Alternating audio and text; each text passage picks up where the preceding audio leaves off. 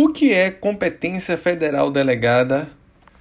Eu sou Fabiano Veiga e nesse podcast irei analisar a visão detalhada sobre tópicos de processo previdenciário. Destaco inicialmente que, de acordo com tese de repercussão geral fixada pelo Supremo Tribunal Federal no tema número 350, a concessão de benefícios previdenciários depende de requerimento do interessado, não se caracterizando ameaça ou lesão a direito antes de sua apreciação e indeferimento pelo INSS, ou ser cedido prazo legal para sua análise.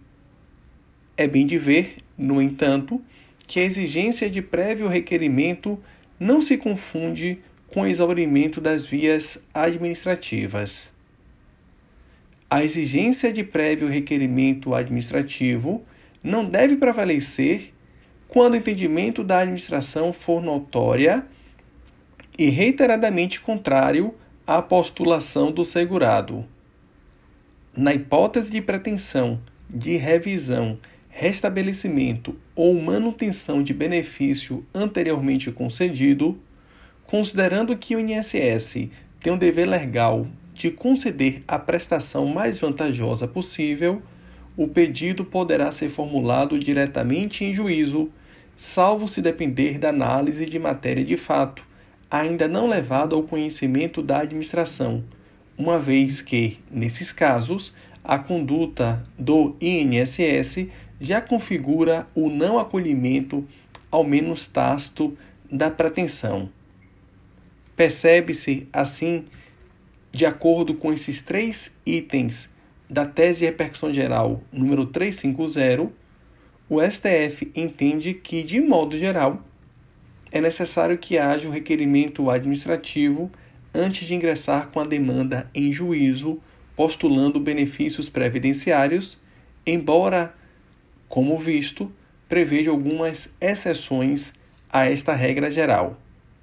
Quanto à temática relativa à competência, destaco que, em regra, as ações previdenciárias devem ser propostas perante a Justiça Federal, incidindo a parte inicial do inciso 1 do artigo 109 da Constituição. A ação será proposta perante uma vara federal ou perante um juizado especial federal, de acordo com o valor da causa conforme dispõe o artigo 3 da Lei 10.259 de 2001. Entretanto, há duas exceções em que a competência será da Justiça Estadual. As causas relativas a acidente de trabalho devem ser propostas perante a Justiça Estadual, diante do disposto no artigo 109, inciso 1 da Constituição Federal, bem assim do entendimento constante da súmula 501 do STF e da súmula 15 do STJ.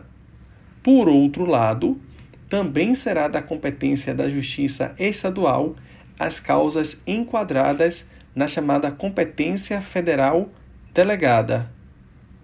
De acordo com a atual redação do artigo 109, parágrafo 3 da Constituição Federal, a lei poderá autorizar que ações sejam juizadas na Justiça Estadual se o local de residência não for sede de vara federal.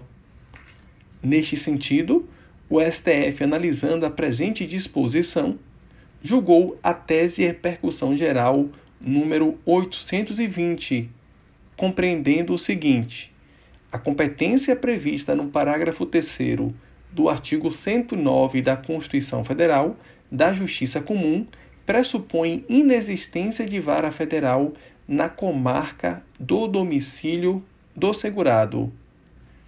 Perceba, portanto, que, de acordo com o STF, é irrelevante que não haja sede, que não haja vara federal no domicílio do segurado, na cidade de domicílio do segurado.